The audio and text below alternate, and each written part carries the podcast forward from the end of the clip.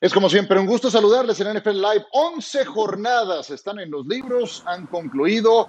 Terminó con el Monday Night Football ayer y nos preparamos para el Día de Acción de Gracias, próximo jueves, tres partidos. Sostienen eh, Bill Belichick, Tom Brady, el propio Bill Parcells, que a partir del Día de Acción de Gracias es que empieza una nueva temporada dentro de la campaña, donde se reafirman los verdaderos contendientes. John Sutcliffe, bienvenido, ¿cómo estás? Bien, bien, contento de estar con ustedes y al pendiente de, del partido de los Ravens y los Steelers. Más positivos, pero hasta el jueves que no se den más, no sabemos si el partido se va a jugar. En estos momentos sí, siempre y cuando no se den positivos ni miércoles ni jueves. Sí, van cuatro jugadores eh, a la reserva COVID de parte de los Baltimore Ravens. Apenas Tapanaba, gusto en saludarte, querido Carlos, a 52 horas de la patada de salida para enfrentar a los Steelers. ¿Qué tal? ¿Qué tal, Ciro? Muchachos, qué gusto saludarlos. También hoy es un día grande en la carrera todavía de Peyton Manning, quien hoy es uno de los 25 semifinalistas para el Salón de la Fama, apenas en su primer día de elegibilidad, junto a alguien que le ha acompañado en competencias en sus épocas colegiales, Charles Woodson, el que le ganó el trofeo Heisman cuando se ganó de Tennessee uno y de Michigan el otro. Y para los Cowboys, Darren Woodson avanza a semifinales, a ver si ahora sí le hacen justicia. Un gran back defensivo, un gran safety, Darren Woodson, que hizo eh, historia con los Cowboys. Pepe, ¿cómo andas? Muy bien, gracias. Felicidades a Peyton Manning y a todos los seleccionados. Y parece que la NFL está aferrada a jugar este jueves, pero sería el momento perfecto, en mi opinión, para que entrara este plan alterno con el que tanto diseñaron, vamos a ver qué pasa. Pittsburgh tuvo que quemar su semana de descanso desde la jornada 3, ha jugado sin parar hasta este punto. Por lo pronto el juego se mantiene hasta este momento en pie para el jueves por la noche.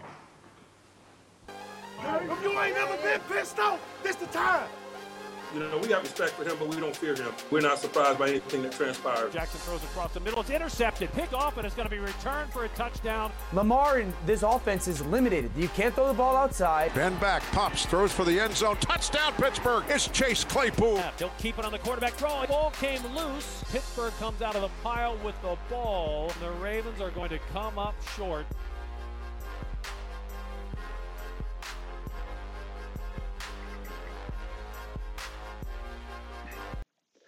Esperábamos que llegaran un poco más igualados a esta segunda cita. Pittsburgh ya le ganó el primero en Baltimore a los Ravens. Y Baltimore ha entrado en una mala racha reciente. Tienen apenas seis ganados y cuatro perdidos. Pittsburgh, Pittsburgh va eh, camino a ganar la división, diez ganados, cero perdidos. Y Ravens ha perdido inclusive el segundo lugar del norte de la conferencia americana. Son los mejores, los Steelers de la NFL, no nada más en marca, en puntos por juego, eh, de su rival, a lo que les ha permitido y en diferencial de intercambios de balón. Escuchamos a Mike Tomlin y a Ben Roethlisberger. We're familiar with them, they're familiar with us, and I think that that's what makes um, the series such a challenging one and such an exciting one. You still have Lamar Jackson and Lamar Jackson related issues. They're going to challenge us. We can't be as slow in terms of getting started offensively as we were the last time. We were able to be within striking distance last time we played those guys because of the turnover game. You just can't assume that you're going to get turnovers in bunches the way we were the last time. We're just trying to win the next game. Um, that's all. That's all that matters because we know we're going to get everybody's best shot, and we want to give everybody our best shot.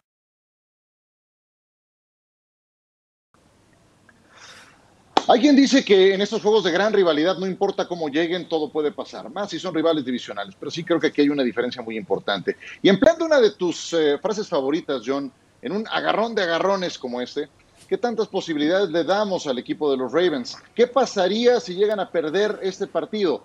Instalémonos en ese escenario, Ravens perdiendo una vez más, John, contra Pittsburgh. Bueno, si ahorita están ocho para calificar, ya no tendrían margen de error jugarían luego con Dallas y luego yo creo que estarían peleando con Cleveland para ver quién se mete a los playoffs. Es decir, aunque no ganaran el jueves, creo que todavía con la marca de 6 y 4 que tienen, podrían todavía pelear, porque luego juegan con, con Gigantes, con Jacksonville y cierran la temporada en Cincinnati contra un equipo que ya tiene a Joe Burrow. Entonces, no, no, perdiendo no quiere decir que están fuera, pero necesitarían ayudadita de Cleveland y también de los Raiders. Oye, pero es que en este momento están fuera. Si sí, sí, son el 8. Son fuera. el 8. Ajá.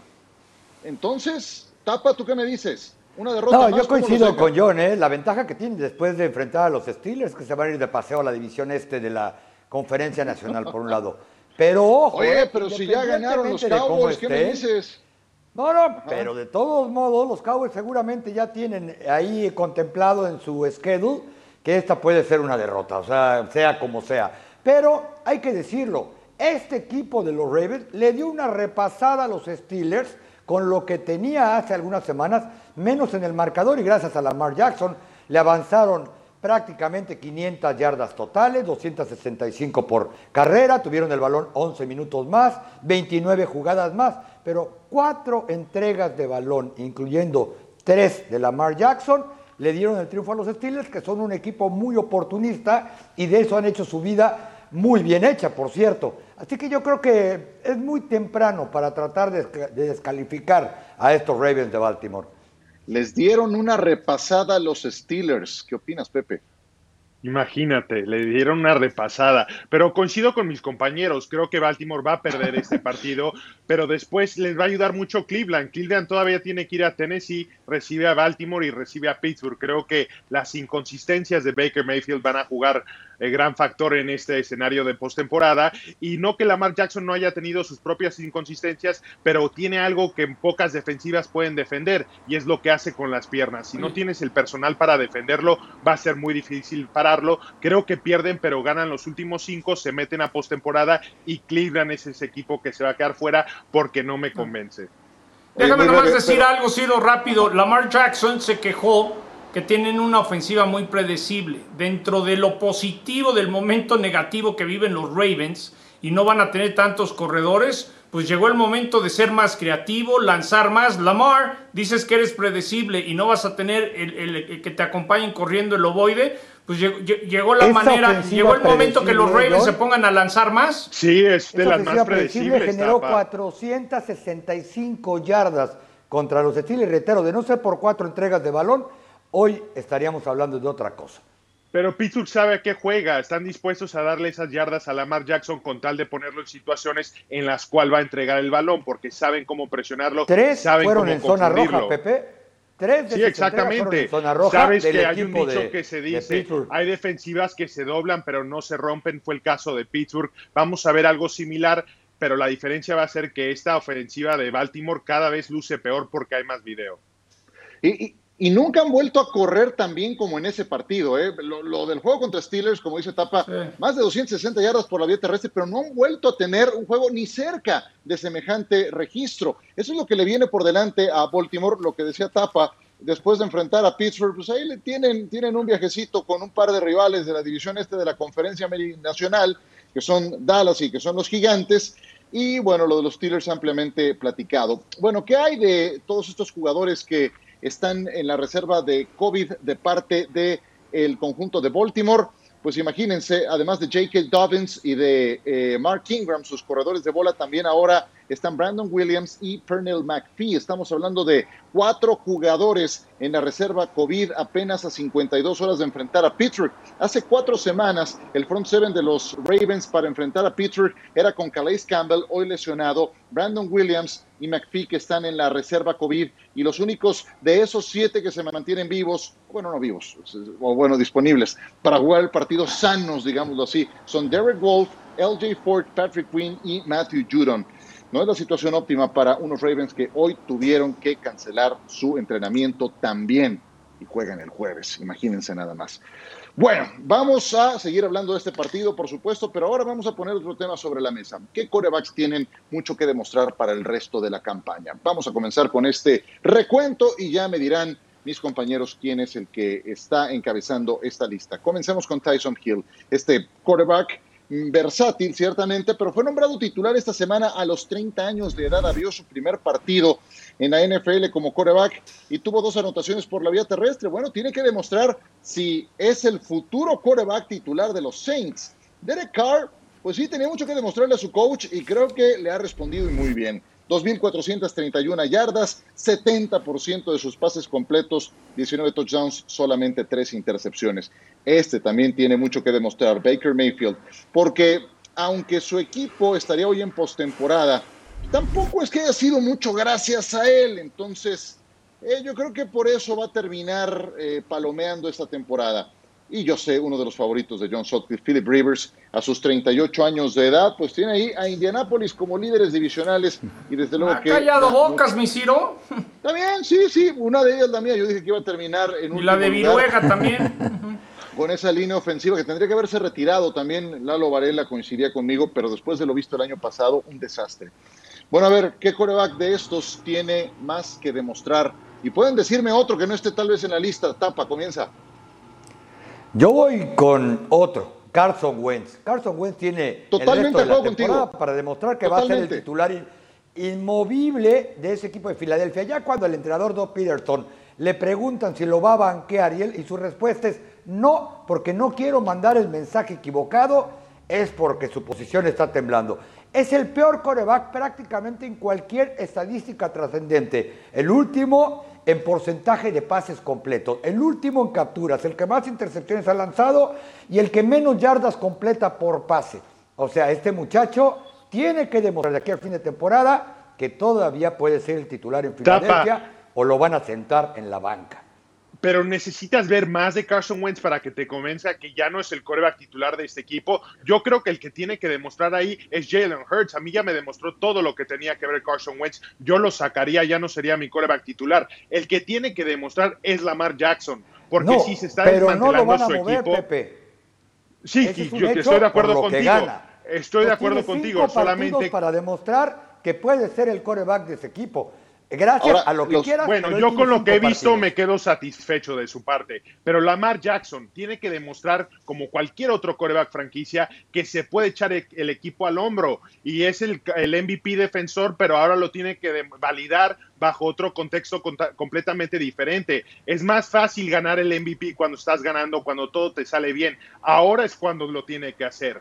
Sé que no le estoy pidiendo a Lamar Jackson que gane el Super Bowl con el equipo que tiene, pero sí que los califique y que sea competitivo en la postemporada. Creo Bueno, que este está- joven tiene que demostrar que puede ser un coreback eficiente y que no solamente puede correr con las piernas. Estaba en la, luz- en la lista de muchos, John, y, y mía también para llegar al, al Super Bowl, Baltimore. Yo nada más algo muy breve de Wentz, que tan- para mí también es el que tiene más que demostrar el resto de esta campaña. Si Filadelfia se deshiciera de él para la próxima campaña, le salen un dineral. Eh, por la estructura de, este contrato, eh, no es algo viable para Filadelfia. No hay una cláusula viable de salida. Con este quarterback no habría manera en ese sentido. Tú, John, ¿con quién vas? Con Derek Carr, porque tiene que acabar de demostrar su gran temporada. Todo lo que se habló, que si Villano lo quería Chucky, está teniendo un gran año con los Las Vegas Raiders. Pero, por ejemplo, las próximas dos semanas tienen que take care of business, hacer su chamba. Ir a Atlanta a ganar, ir a los Jets y ganar, porque en tres semanas podrían estar enfrentando a los Colts y ahí, dependiendo también de lo que haga Cleveland, lo que hagan los Ravens, pues los Raiders andan muy bien, estuvieron cerca, pero el hubiera no existe. Están en una situación que un par de tropiezos y se pueden quedar fuera de los playoffs. Entonces, para validar la gran temporada que tiene Derek Carr, tiene que poner el sello que diga playoff, just win, baby. Oye, pero no, no te, no te ha despejado tú, eh, Take Care of Business, no te ha demostrado ya Derek Carr que, que es el, indicado para llevar las riendas de los Just Green Baby.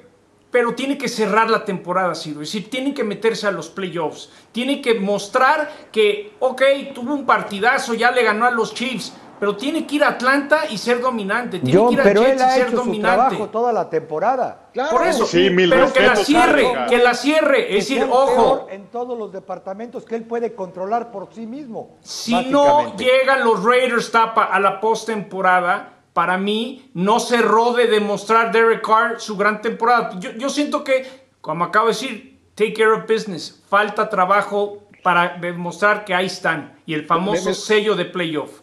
Me sorprende que nadie me haya dicho Baker Mayfield, porque este tiene que validar su renovación de contrato con el equipo de, de Cleveland. Y así que tú digas, la clave de, que ha funcionado tan bien Cleveland hasta el momento es Baker Mayfield, pues tampoco, es el juego terrestre. Bueno, algo de los Dallas Cowboys que ya nos podrá ampliar Carlos Nava. Hoy surgió un comunicado porque su entrenador de acondicionamiento físico tuvo que ser llevado de emergencia al hospital. Me refiero a Marcus Paul. Este es el comunicado oficial del equipo de Dallas, poco antes de las 7.30 de la mañana. El coordinador de fuerza y acondicionamiento de los Cowboys, Marcus Paul, experimentó una emergencia médica. Fue eh, tratado de inmediato por el personal médico de los Cowboys, trasladado en eh, ambulancia a un hospital local. Según su familia, está en proceso de someterse a más pruebas médicas y la información adicional estará disponible al momento apropiado. Los jugadores y el personal de los Cowboys asistieron a una reunión del equipo programada a las 8 de la mañana y el entrenador McCarthy les dio les dijo que la práctica de hoy, programada para las 11.30, sería cancelada. Y desde luego le extienden sus oraciones y mejores deseos al entrenador para que se recupere. Tapa, ¿tienes algo breve, muy breve que agregar de ese tema? Sí, que desafortunadamente por lo que le está sucediendo al entrenador Paul, los Cowboys no van a entrenar tampoco absolutamente ningún día completo antes de enfrentar el que puede ser hasta el momento el partido más importante de su temporada, el Día de Acción de Gracias contra Washington que ya les ganó y para una victoria de Dallas representaría oxígeno en la búsqueda, aunque suene risible, de los playoffs. No, no, pues así es. Dallas-Washington, ¿cómo es, John? El clásico de clásicos de la NFL, Skins Boys. Podrán ver que John está esperando también el América Chivas ansiosamente. en un instante analizamos el panorama de la conferencia americana para la postemporada.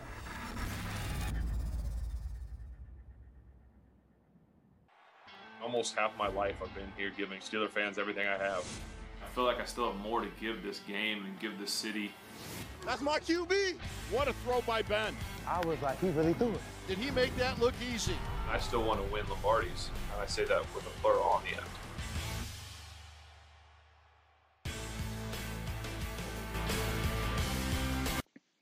Perfecto, pues eh, ¿qué les parece si vamos poniendo sobre la mesa el playoff picture?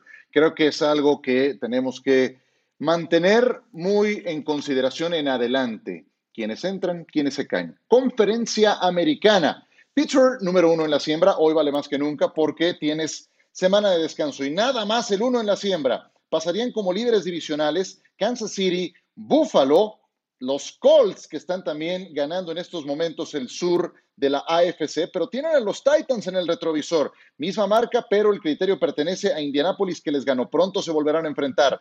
También Comodín, Browns y los Raiders ahí con alfileres después de que perdieron ante Kansas City. Ravens, Dolphins, Broncos y Pats, estos dos últimos con menos posibilidades, pero están en la pelea. ¿Se dan cuenta que Raiders y Chiefs se volverían a enfrentar si las cosas quedan así? Y digo porque ya jugaron dos veces en temporada regular y ah, qué trabajo le costó a Kansas City ganarle a los Raiders, además de que les fueron a ganar en Arrowhead. Broncos contra Bills, Titans contra Colts, así quedarían las cosas en este momento. ¿Quién va a los playoffs que en estos momentos no está? ¿Y quién quedaría fuera, de acuerdo a tu bola de cristal, Pepe Mondragón? no lo voy a decretar, pero sigo pensando que Miami puede ser ese equipo que se meta ganando su división. Y tiene que ver mucho con la confianza que le tengo a Baby Yoda, como le puso John, ya se va a quedar con Baby Yoda. Es un jugador que sabe enfrentar situaciones adversas, que sabe cómo trabajar. Y tú a tu, tu Bailoa porque viene de un programa de fútbol americano colegial donde te enseñan a hacer ese tipo de cosas, donde no te regala nada. Sí se equivocó al decir que la transición a la NFL no era lo que esperaba, que no era tan difícil, pero es un chavo humilde, humilde que se va a dar cuenta de lo que hizo, se va a poner a trabajar y va a pelearle esta división a Buffalo. Los dos tienen calendarios complicados, pero sí creo que Miami puede sacarle este partido a Buffalo y quedarse con esta división. Bueno, Miami va contra los Jets, me parece, ¿no? Y después tiene otro equipo con récord perdedor por delante. En, fin, eh, eh, estaba accesible hasta diciembre. En diciembre sí se complica para el equipo de los Dolphins. ¿Quién entra y quién sale, John? A ver, yo creo que los Ravens todavía tienen la posibilidad. Todos estos equipos con marca de 6 y 4 creo que van a estar peleando. Ya, ya hemos hablado del calendario que tienen los Cuervos aunque pierdan el jueves, tienen todo para meterse a la postemporada. ¿Quién se puede caer a cachos? Yo creo que Cleveland, los Cleveland Browns. Baker Mayfield, a mí, entre más presión le meten, creo que peor va a jugar. Los mismos Raiders tienen que hacer su chamba y sacar estas victorias importantes. Pero en estos momentos sacaría a los perros y meto a los cuervos. Ok, muy bien. A los perros y los cuervos, me parece perfecto. Tapa, ¿tú con quién vas? Lamento decirles que coincido plenamente con John. Creo que Cleveland No, es el no equipo que va a salir de ahí. No, no, yo lo puse primero. Yo lo puse primero, pero bueno. ya, ya, no. hay tres Acúsame con el profesor, ándale. En su calendario que tienen marca ganadora, incluyendo cerrar la temporada contra los Steelers, que quizá ya van a estar clasificados, incluso con la mejor siembra de toda la conferencia americana, pero siempre un clásico en- entre ellos es duro. Por otro lado, los Ravens no pueden seguir cayendo. Sobre todo porque después de los Steelers, a pesar de que tristemente tienen casos de COVID, a pesar de que no han podido entrenar, lo, lo decía yo hace un rato, van de paseo por la división este de la conferencia nacional. El único equipo que les queda precisamente con marca ganadora después de Steelers es este de Cleveland y ahí prácticamente pueden terminar de sentenciar al menos su boleto como comodín para a los playoffs, si es que no amplían la postemporada, porque eso ya sería otro cantar. Son el actual sembrado 8 de toda la americana. Sí, yo, yo no voy a, a meter a nadie ni a sacar a nadie, pero si los perros, como les llama John, los Browns, se mantienen, estarían jugando contra Buffalo si hoy terminara la temporada. ¿Se dan cuenta que la última victoria de los Bills en postemporada fue el 30 de diciembre del 95? Josh Allen estaba a cinco meses de nacer. ¿Se dan cuenta que la última victoria en playoffs de los Cleveland Browns fue el primero de enero de 1995 contra los Patriotas? Baker ¡Dale, Mayfield perros! tenía. Bueno, Baker Mayfield iba a nacer tres meses después. No habían ni nacido los corebacks de estos dos equipos cuando sus dos conjuntos ganaron por última vez en postemporada. Hoy están con el boleto en sus manos. A ver si no lo Es el año COVID, Ciro. Vamos a ver. Todo se puede esperar. Claro, todo puede pasar. Pues, ¿qué me dices de esta combinación? Cuando Hugo Chávez, nuestro eh, director de investigación, me pasó ese dato, wow, dije, hay que decirlo. Ojalá se mantengan. Ya veremos. Bueno, vámonos a pausa. Monday Night, ¿qué nos dejó la presentación en horario estelar de Tom Brady? Pues no también en juegos nocturnos al GOAT, ¿no es cierto? Dos intercepciones ayer ante los Rams. Analizamos el partido. Oye, y otra vez.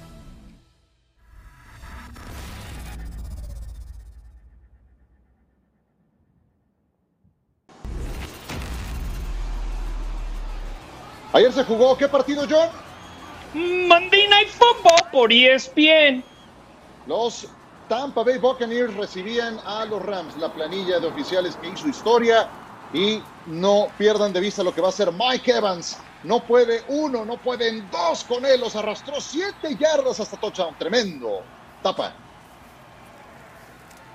Sí, haz de cuenta que traía a sus jugadores de pigo y colgados de llavero, pero así anotó. Sí, tal cual. Y ganaban 14 a 7, pero el equipo de McVay no se, no se retrasaba. Se emparejaba el marcador ahora a 17. Engaño de carrera. Brady le pegaron. Y ve nada más que churro el que lanzó cuando buscaba Chris Godwin. Pase interceptado el primero del partido. En la segunda mitad los Rams se metían al encuentro y venía Jared Goff y su ataque. En esta ocasión en zona de gol para completar el pase de touchdown Pepe.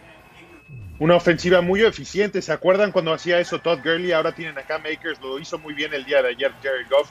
Mucho respeto. Exactamente, segunda y 16 en el cuarto cuarto, ganaban por 7 y el pase se lo interceptaban ahora Jared Goff, ponía a el equipo de Tampa así remando, remando contra corriente para sacar adelante el partido. Brady se plantaba, pase completo, Godwin, gran esfuerzo, John para el touchdown.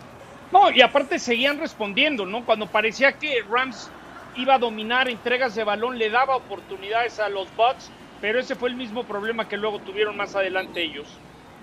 Jared Goff con el pase completo para Cooper Cup, que fue una de sus principales armas, cuarta oportunidad, con un pateador nuevo, Matt Gay, intentaban gol de campo de 40 yardas. Bueno, se iban adelante los Rams, 2.36, un tiempo fuera, la pausa de los dos minutos, el mejor quarterback de todos los tiempos. Estás en casa, pan comido para los Buccaneers, ¿no es cierto? Pase de Tom Brady, ¿Eh? ¿Qué? ¿A dónde? Qué churro tan espantoso, nomás porque es Brady, no lo están matando el día de hoy. Interceptado y adiós. Tom Brady en juegos estelares en esta temporada. Su marca es de uno ganado y tres perdidos. Cuando del 2018 al 19 había tenido siete ganados y tres perdidos, cinco pases de touchdown, cinco intercepciones.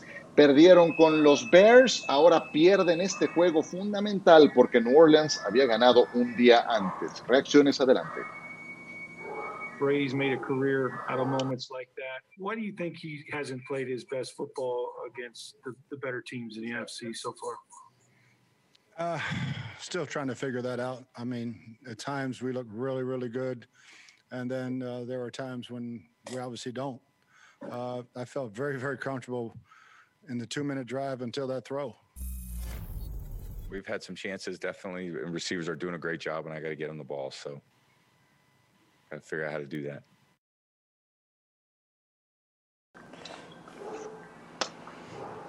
Bueno, pues Tampa con siete victorias está a un juego, está a un juego de Nueva Orleans, que además los limpió en la serie. Entonces, cuenten uno más.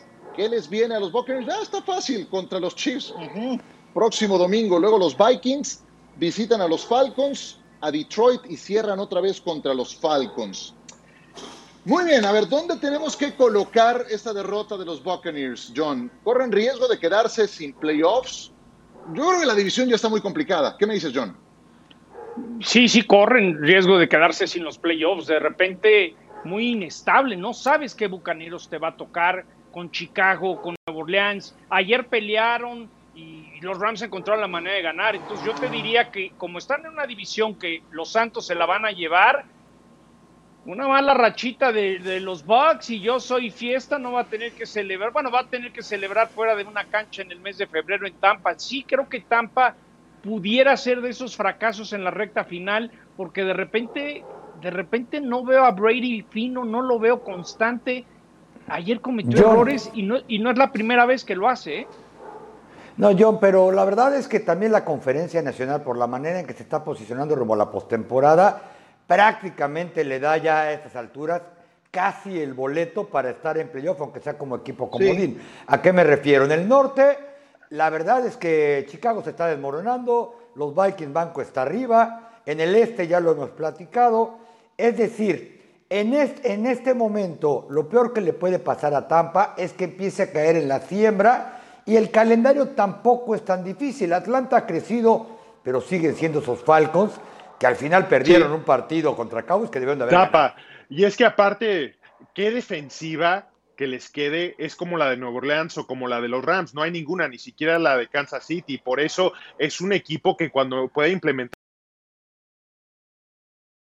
de las debilidades de Tom Brady puede tener éxito y es lo que van a hacer porque tienen muchísimo talento. Esa defensiva que tienen es de las mejores en la liga. Van a llegar a postemporada sin problema. El problema es cuando jueguen contra esos equipos que son igual de talentosos, ¿qué van a hacer? A ver, entonces les quiero preguntar cuál fue el problema ayer. Porque, a ver, el elefante en el cuarto, o más bien más que el elefante en el cuarto, lo que todo mundo se pregunta es, ¿al fin llegó el momento en que se tiene que retirar Tom Brady? Esa es una pregunta no. que después de un juego así, mucha gente se hace. ¿Cuál fue entonces el problema ayer? Cuéntenme, John. A ver, no, no, no, yo creo que todavía Brady tiene con qué dar y tendrá el carácter de sacar adelante. Estoy de acuerdo.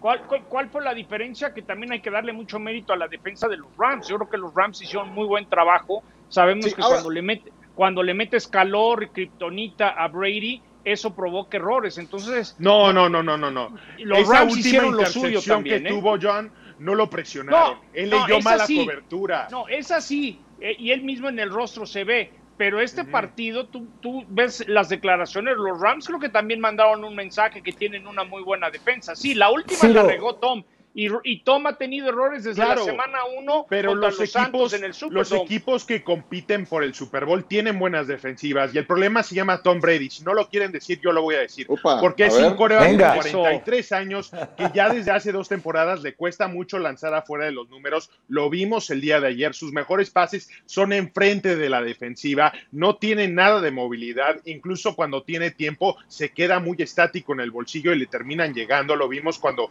ese supuesto Fumble que al final no fue eh, fumble, fue un pase incompleto. El problema se llama Tom Brady y me van a decir que cuando establecen el juego terrestre, que cuando juegan bien, bueno, si pueden esconder todas las debilidades de Tom Brady y que lo haga el resto del equipo, pues cualquiera Tom puede Brady ganar.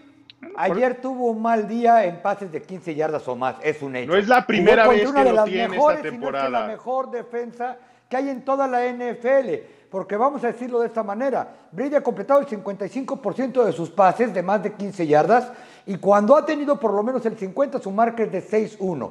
Ayer tuvo un mal día frente a una gran, gran defensa, reitero, que está prácticamente dos en cualquier estadística y cinco contra la carrera. Creo que Brady todavía puede jugar y es uno de los mejores en cada estadística individual. Sí. No puede seguir siendo uno de los mejores. Tiene NFL. 43 años. Hay una cosa que se llama naturaleza humana que no Pero pueden pelear contra ella. él y Se yo están golpeando la cabeza contra la pared. Pepe. Es un coreba que está en declive ya desde hace dos temporadas, lo llevo diciendo en este show ya dos años. Es un coreba que le cuestan Bueno, por- muchos aspectos del juego ya demasiado y se tiene que retirar porque la Pero imagen que números, teníamos de. Tom Brady se está deteriorando. Por eso- por eso yo acabo de dos decir- juegos malos, dos juegos malos.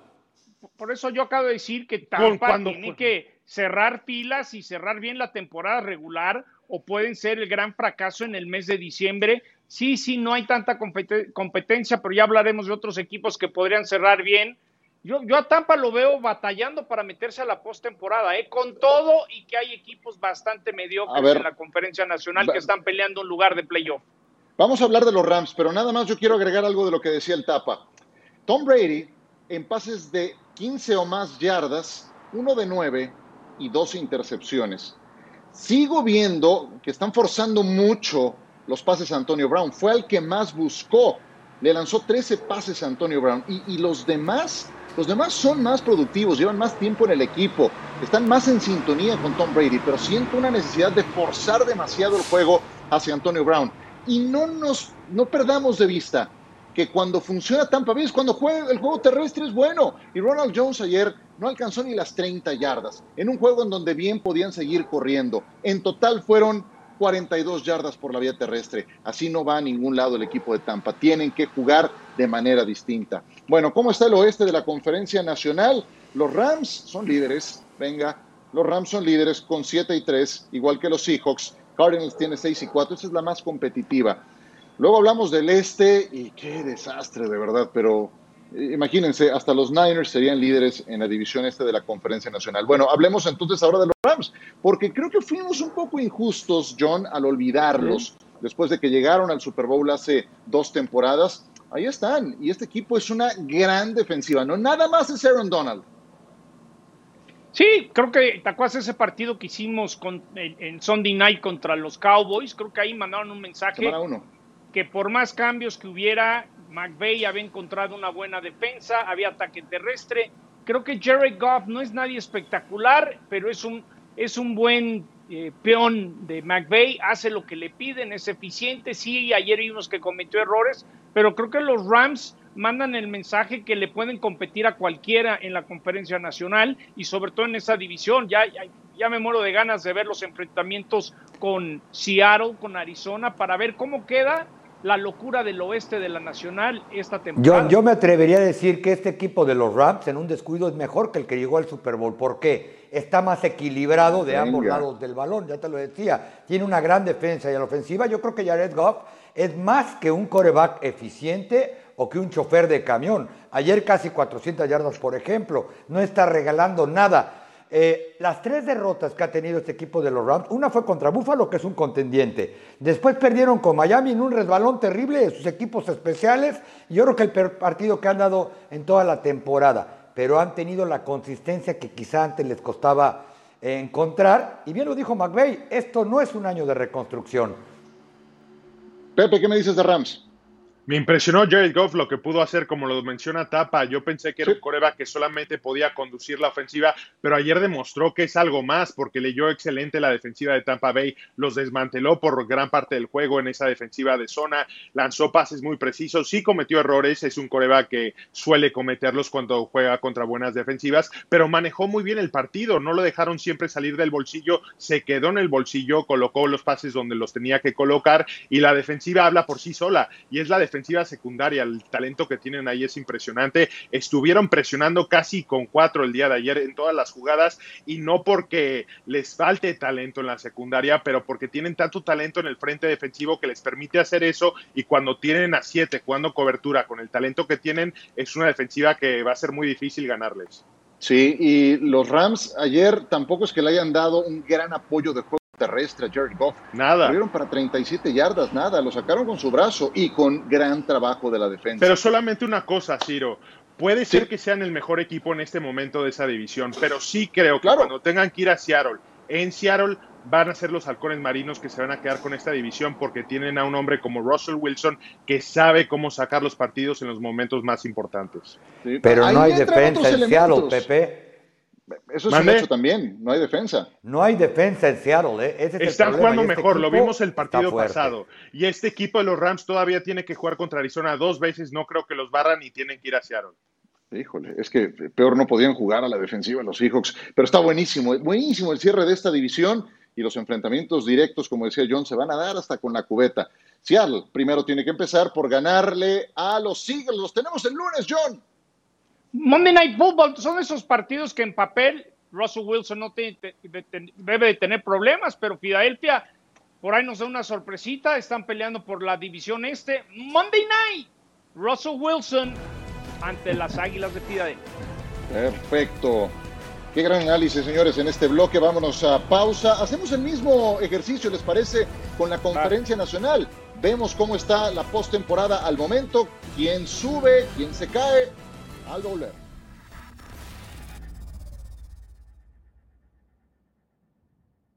Breaking news: Saints quarterback Taysom Hill will start Sunday. You say you ready? Oh. Whole squad ready. Taysom Hill is the X factor. Taysom Hill can run and he can pass. Taysom Hill, that ball caught. He's going to run it in for the touchdown. The Swiss Army knife strikes again. He plays quarterback, running back, halfback, fullback, and if you ask him to, he'll probably play inline tight end. You've been saying, Coach, that you might have the next Steve Young. He's someone special, and I think Taysom Hill can be. I'm going to the top. Bueno, todavía falta mucho para que termine la temporada, falta eh, el cierre, que es la parte más importante. ¿Cómo están las cosas en la conferencia nacional? Recuerden que a partir de esta campaña tenemos un comodín extra que ingresa, son siete los equipos por cada conferencia que van a los playoffs. Y en estos momentos en la nacional, el número uno es Nueva Orleans, solo uno tiene descanso en la primera jornada, serían los Saints. Rams, Packers y los Eagles son los líderes divisionales y serían locales contra los tres comodines que aparecen en la segunda columna, Seattle, Buccaneers y los Cardinals. En la pelea, pues ustedes díganme cuál de esos se puede meter. Ya me van a decir mis compañeros, Bears, Vikings, Lions, ¿en serio? San Francisco, el hospital. En este momento se jugaría así la postemporada. Cardinals visitando a los Rams, que juegazo.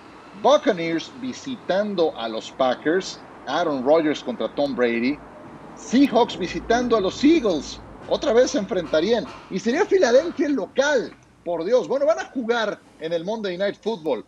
Bueno, aquí, ¿qué me dicen? ¿Quién entra y quién sale de esta pintura de la postemporada? Mm, te toca comenzar a ti, Tapa, venga. Bueno, ¿quién entra? Los Dallas Cowboys, a pesar de que han ganado tres No, partidos en toda la temporada. El optimismo a todo lo que da. accesible, han mejorado. Fuera del partido contra Baltimore dentro de dos jornadas, prácticamente no tienen absolutamente ningún equipo con marca ganadora. Eh, van a enfrentar a rivales directos de la división en la segunda vuelta a partir de este día de acción de gracias, pasado mañana. Y Cincinnati no creo que tenga con qué competir después de lo que pasó con su quarterback Joe Burrow. Ahora, van a tener que ir como campeones divisionales. ¿Y quién creo que sale de esa fotografía? Arizona, desafortunadamente, porque soy fan de Kyler Murray. ¿Y por qué lo digo? Primero tiene que enfrentar dos veces a los Rams. Tiene que enfrentar a San Francisco prácticamente a fines de temporada y es un gran duelo divisional, pero la defensa de Arizona se está cayendo a pedazos. Y finalmente es tanta la presión que hay ahí como para pensar que les van a seguir salir, saliendo esas jugadas mágicas entre DeAndre Hopkins y Murray como para que lleguen a los playoffs.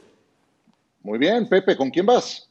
Me voy a quedar en la misma división, en la división más competitiva de la NFL, no la mejor, la más competitiva. Y me voy a quedar con los gigantes, porque sí coincido con Tapa que el calendario No, de los bueno. vaqueros es muy accesible, pero los gigantes son el mejor equipo en esa división y solamente tienen que jugar contra Dallas. Es el último rival divisional que les queda y ese partido es en Nueva York. Creo que van a tener que tener el mejor récord de división si quieren llegar a postemporada, porque sí veo a más de un equipo con el mismo récord para terminar la temporada y los gigantes ahorita tienen la ventaja en esa en ese dato que va a ser muy importante para el desempate. Y aparte es un equipo que está jugando mejor. Las últimas dos semanas que han jugado con Daniel Jones la defensiva que tienen ya lograron encontrar la Pepe. respuesta por tierra que no es Saquon Barkley. Y me gusta lo que veo de los gigantes de Nueva Pepe, York. Seattle, Arizona, Cleveland, Baltimore, sin incluir a los Cowboys, es lo que les queda en el calendario. Que Dios los agarre confesados. tienen que ganar John, ¿qué me tres de esos juegos. Y uno es A ver, Dallas A mí me gustó cómo le respondió el equipo a Andy Dalton. Creo que este jueves nos vamos a dar cuenta en el clásico de clásicos si los Cowboys pueden ser el, mel- el menos malo de la este de la nacional y creo que Dallas tiene posibilidades de meterse aunque no se lo merezca. Y si me dejan agarrar algo como una chica que le metieras un dinerito y dices, pues me la juego, agarro el cubilete y a ver si pega. Hoy San Francisco tiene 4 y 6, va recuperando jugadores, viene de semana de bye. El domingo se van a partir todo con los Rams en Los Ángeles. Si San Francisco le pega a los Rams, ojo, debe pagar 30 a 41. Es una chica, no estoy diciendo que va a pasar, pero sí tengo Oye, curiosidad de ver.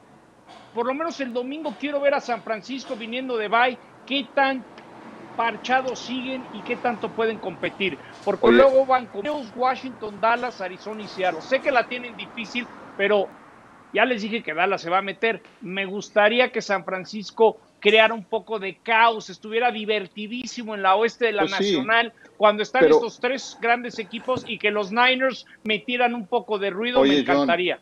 Pero con Nick Mullens, o sea, eh, Nick Mullens me ha hecho extrañar No, a no, Jimmy. Garoppolo. Sí, Nunca me lo imaginé. Por eso exactamente Es una Oye, chica, un hace 31, dos un años decían que 41. Garópolo era el mejor del planeta. ¿Qué está pasando? Decían quiénes. Sí, ¿quiénes? Yo también conozco, aquí yo también conozco Nunca a alguien que hace dos años mejor, decía no que Dak iba a firmar su contrato. Bueno, ya lo firmó. Ya se puso rudo esto. Por una temporada ya lo firmó. Oye, nada más, en 10 segundos respóndanme algo. Tampa Bay parece muy complicado que gane su división. Ven a Tampa Bay y Tom Brady ganando en playoffs de visitante en 5 segundos, John. No, sí, con ese equipo sí, sí hay talento suficiente. Si se meten a los Ah, playoffs, como dice la película, on any given segundos Sunday, en cualquier domingo pueden ganar. Tapa, 10 segundos. Sí, también creo que puede suceder. Y estoy de acuerdo en una cosa, que quizá estamos por ver alguna chica, pero lo que plantea John es una diminuta. 10 segundos, Pepe. Bien. Depende contra quién jueguen. Si juegan contra Green Bay, sí creo que pueden ganar, pero si juegan contra una buena defensiva, no. Y son los Santos y Los Ángeles quienes pueden frenar esa ofensiva de Tampa Bay. Wow, Green Bay en Lambo. Uf, yo ahí sí tengo todas las dudas. Bueno, vamos con el top 10 de esta jornada y nos entregó muy buenas jugadas. Aquí si no está la de CeeDee Lamb como número uno, sí me voy a enojar mucho. A ver, esta de Mike Evans fue espectacular. ¿Y dónde demonios quedó el tacleo? ¿Verdad? Pueden participar también, ¿eh, señores? Bueno, vámonos pues. Número 9, gracias. En No, el pero Jets falta de concentración, de técnica total. Chargers. Denzel Mims. ¿Quién dijo yo? Simplemente la bajó con un brazo, una cobertura perfecta, pero pudo haber sido interferencia para muchos árbitros en esta liga. Tyron Johnson, seguimos en este partido, Pepe, en el juego contra los Jets. Estabas platicando de Justin Herbert, que te gusta mucho por ese Uf. tipo de pases. Es impresionante Ese lo que es mi hace el Baby brazo Yoda. que tiene. Ese es tu Baby Yoda. No, el Baby Yoda Sí. ya actúa. No, no, no, no. Bueno, aquí está Baby Yoda. Bueno, ahí le ayudó la- el, el receptor, ¿eh? Sí, le ayudó mucho, pero es un pase muy difícil de completar en la NFL. Creo que este tipo de muestras es lo que validan a Tua como un buen prospecto en esta liga. Davante Parker ha hecho eso con toda la temporada. No, bueno, La- lo de Deshaun Watson, una, eh, una belleza, ¿no? Cómo puede irse por el centro con pura fuerza y fungir como corredor. Obviamente cuando ves esos llegues, luego por eso se anda lesionando, pero esta jugada de puro poder.